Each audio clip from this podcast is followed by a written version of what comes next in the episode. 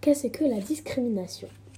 La discrimination, c'est quand on se fait refuser un emploi ou un logement parce que l'on est différent, alors que nous sommes tous égaux.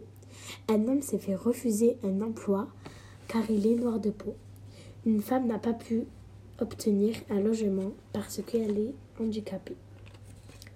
Deux femmes n'ont pas pu rentrer dans un restaurant dû à leur orientation sexuelle.